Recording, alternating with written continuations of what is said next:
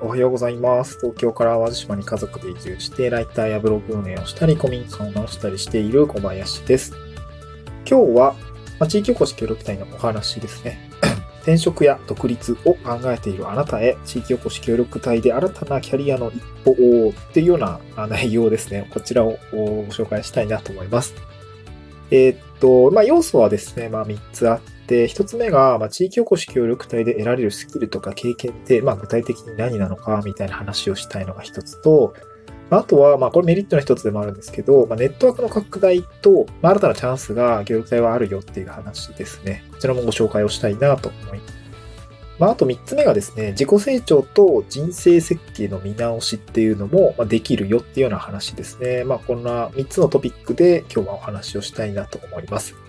えー、1つ目ですね、地域おこし協力隊で得られるスキルとか経験って何なのかっていうことなんですけど、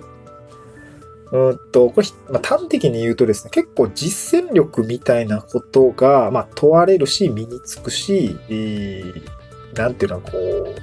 試せるっていう感じですかね。まあ、割と、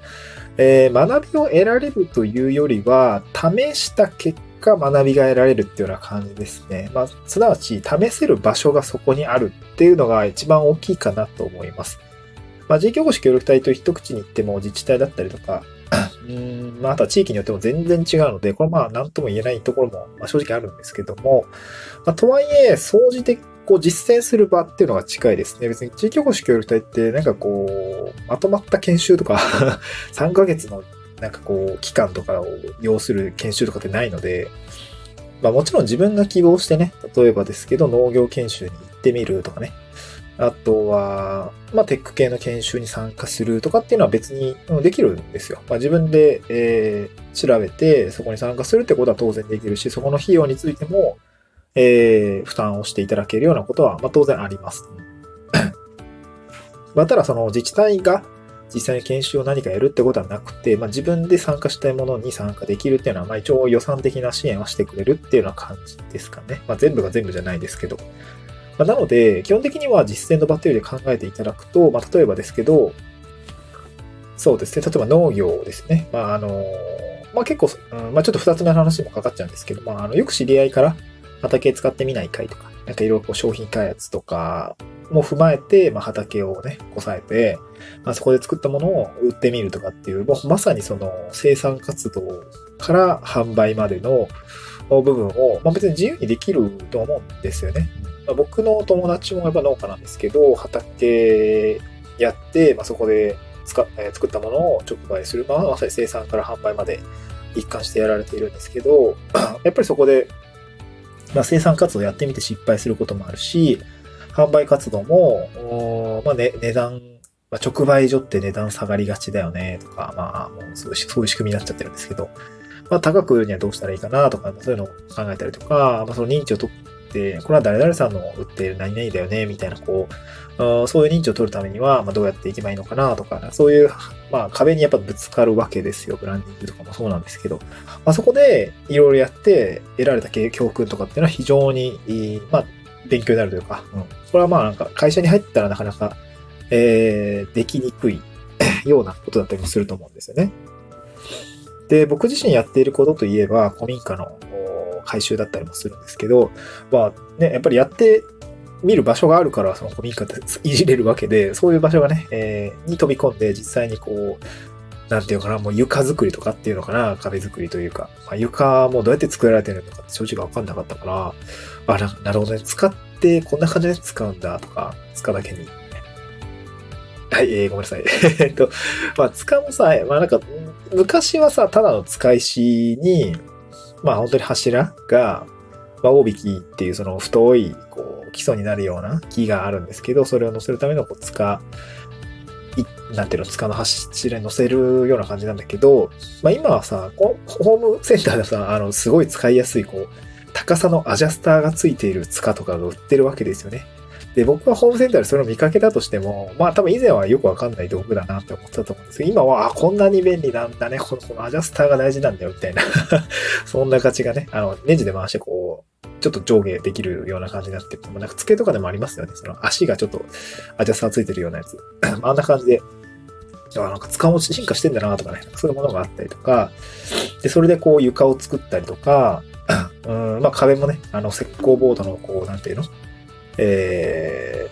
ー、使い方とかもさ、やっぱそこで学べるわけじゃないですか。そうすると、なんかね、もうね、小屋作れそうな感じするんですよ。僕個人的にはね、今廃材とかもね、あの、あの、解体して使えそうなやつだなってのは全部取っといてあるんですけど、多分それでね、割とね、多分3畳ぐらいの部屋小屋みたいなのはね、多分作れると思うんですよね。まあね作り方もなんとなく大工さんと一緒にやってるとわかるから、そういうのね、やっぱ作ってみたいなと思ってるんですよ。で、まあ実際庭もあるしま、そこでちょっと小屋建ててみようかな、みたいなお友達と一緒に計画してるんですけど、まあ、なんかやっぱそうなると、うんとできることが増えていくんですね。もう本当にスキルも身につくし、知識も身につくし、まあその、まあ直接それが仕事になるかって言われると、まあわかんないけど、まああの、なんていうの、すごくね、やっぱ生活力、生きる力みたいなのがすごくつくんですよね。で、やっぱそういう経験とかスキルってやっぱすごく自分を豊かにしてくれるし、あの、すごくいいです。で、もちろん地域おこし協力隊で得られるスキルの中には、まあそういう実践する場所が多いですから、プロジェクトのマネジメントだったりとか、あとまあコミュニケーションとかですかね。えー、の、まあ、幅の広さを学ぶとかね。あとは本当にマネジメント力って非常に求められるので、実践の場を通してそういうことも、ま、勉強できるかなと思いますね。うん。まあ、ただ、やっぱりある程度ちょっとやっとかないとしんどい部分もあるんだけどね。まだ実践で学びながらのが大半ということですね。なんかそういう、えー、まあ実際机上の空論じゃ学べないことがたくさんあって、実践の場でじゃないと、えー、学べないことがたくさんあって、それが得られる場所があるっていうのは一つ、まあ、えー、ポイントかなと思いますね。はい、続いて2つ目ですね。これネットワークの拡大と、まあ、新たなチャンスがあるよっていうことですね。うんまあ、地域おこし協力隊って、やっぱりですね、うん、実態主導で動かしている企画だけあって、なんていうのかな、そこにアサインされる人材の信頼っていうのは、やっぱり行政の信頼を借りることができるんですよね。まあなんかどういうことかというと、やっぱ地域の人だったりとか、自治体の、なんだ、まあ、その地域の人かな？の人にとって、やっぱ行政の人、自治体の人って、まあ、ちゃんとした人なんですよ。ちゃんと人に見えているっていうのが正しいのかな。まあ、あの、そうじゃないところもあるかもしれないけど、まあ、大半は市役所の人だったら大丈夫だろうみたいな、こう、暗にこう、市役所という看板だっていうものを、には信頼がついていて、まあ、公的な機関だしね、えー、信頼がついていて、そこの制度、地域おこし協力隊の人っていうと、やっぱりその、最初の入りからちょっと信頼度高いんですよね。そう、信頼度が高い。で、その人が、だったら、まあ、話聞いてやってもいいかとか、あの、まあ、もちろんその人柄によるんですけどね。うん。なんか、この空き家とか畑とか、まあ、あの、別に悪い人じゃないだろうから、みたいなね。当然会って話して、こいつ全然あかんな、みたいなだったら全然ダメなんだけど、あの、まあ、最初のね、断られにくいとかね、そういうことはあったりもするし、あの、協力隊の方、着任したんですっていう感じで、こう、自治体の方も紹介をしてくれて、もう圧倒的にこの、まあ、移住だったりとか、起業するにあたって、ネットワーク作りをするときには、めちゃくちゃこの信頼の、その高いポストっていうのかな。これは非常に使えるということですね。僕も最初着任してきてから本当にいろんな人に紹介し、いろんな人を紹介してもらって、えー、飲み会があれば、ま、あの、1年間はもう断ら断らないと思ってたんで、あの、どんどんどんどん飲みに行って、あの、なんていうの、か顔に知りが増えていって、あの、そこでこう仕事になったりとか、まあ本当に、まあ、ちょっと今古民家直してるんでその、工務店さん紹介してもらったりとか、電気屋さん紹介してもらったりとか、あとはそうだね、もういろんな、まあ畑、なんか農家さん紹介してもらったりとか、非常にこう助けになる、人生にとって、えー、人脈、なんていうかな。うんとね、使えない人脈って言ったらあれなんだけど、あの、知り合っても別にどうにもならない人脈ってね、多分東京は多かったと思うんだよね。ただ飲む人みたいな。まあそれはそれでいいんだけど、ただこっちはやっぱりその、なんていうのかな、生きる、例えば農家さんだったら野菜とかね、畑ちょっとやってみたいって思ったらできるし、まあ実際手伝ったりしてお裾分けもらったりとか、あと、工務店さんだったらさ、あの工事やってくれたりとか、まあ生きるために必要なことはたくさんあるんですけど、それに寄与するような人脈って非常に多いんですよね。うん。あ、そうそう、あの、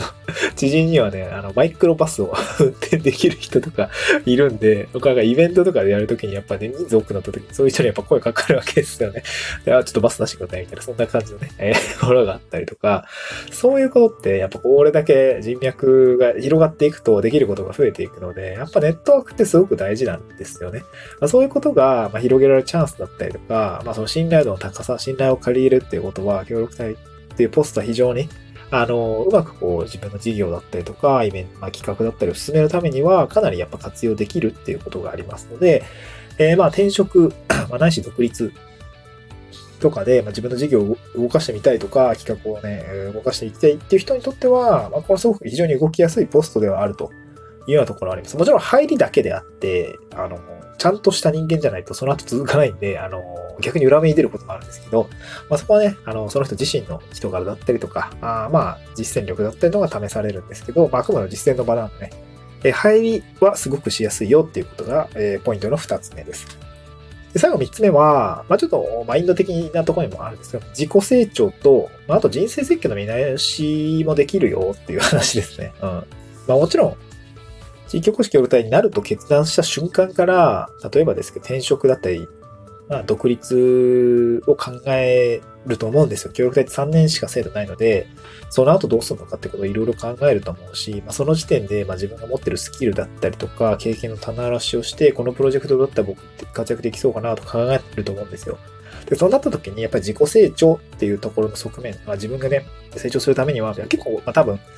あ最近の協力者の人は、まあ、比較的こう、なんていうのかな、とりあえずで来る人はあんまいなくって、なんていうのかな、成長のためにこの制度を活用してやろうぐらいのスタンスの人がまあ増えているのかなと思うんですけど、なんかね、ゆるゆる田舎暮らししたいぜっつって協力隊になるような人って前はいたと思うんだけど、制度設計的にね。あんまりね、今は減ってきてるみたいで、まあ僕もそうだと思うんですけど、自分の事業とかこういうことをやってみたい、挑戦してみたい、えー、そのためにこの制度あるんだったら活用してやろうみたいな、そんな感じかな。あそんな感じだったんで、まああの、まあ結構高上昇志向な人が多いと思うんですけど、そのために、人にとってはすごくいい制度かなと思うんですよ。で、やっぱりその、会社員と比べると、やっぱり、自分の時間増えると思います。まあ僕今子育てもしてるんでちょっと微妙なんですけど、